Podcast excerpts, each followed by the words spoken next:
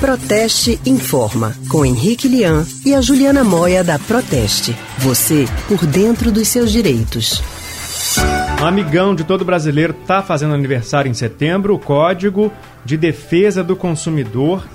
A gente vai conversar agora com a especialista em relações institucionais da Proteste, Juliana Moia, sobre a importância desse conjunto de leis para todo mundo. Boa tarde, Juliana. Boa tarde, Leandro e Lilian, e boa tarde a todos os ouvintes que estão conosco mais essa quarta-feira.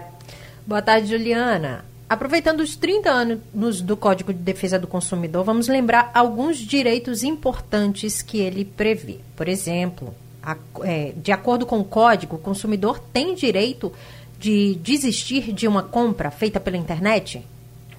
Muito importante, Lilian. Realmente, agora, especialmente durante a pandemia, as compras online aumentaram bastante. Então, é importante o consumidor saber quais os direitos dele né, nesse contexto das compras online.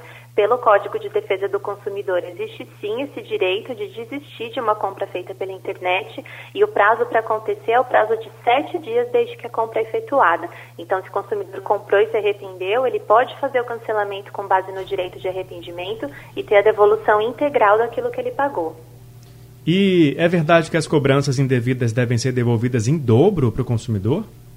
É verdade, também é uma determinação do código, está aí mais, uma, mais um aspecto para a gente ver a importância dessa lei, né? Então, o código determina que sempre que uma empresa cobra indevidamente o consumidor de algum valor, seja um valor excedente que não deveria ser cobrado, ou uma fatura de um serviço que não foi prestado, e o consumidor paga essa fatura, ele tem o direito de receber a devolução desse valor em dobro. Juliana, o fornecedor ele pode impor um valor mínimo para compras em cartão de crédito?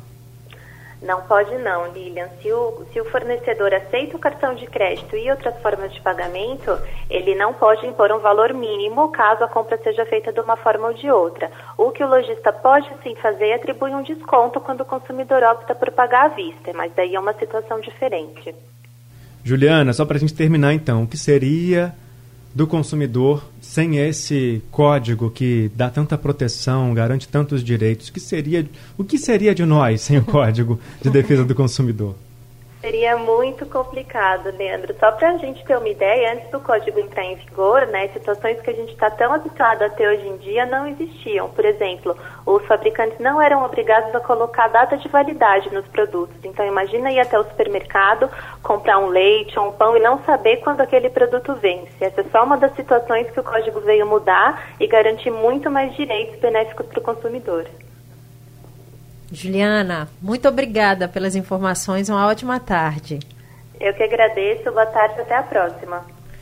Até semana que vem, Juliana. A gente acabou de conversar sobre o Código de Defesa do Consumidor com a especialista em relações institucionais da Proteste, Juliana Moia. Hora do nosso intervalo. No próximo bloco tem consultório do Rádio Livre e hoje a gente fala sobre o que está por trás do mau hálito. De acordo com a Associação Brasileira de Pesquisas dos Odores Bucais, 4 em cada 10 pessoas no país sofrem com esse problema.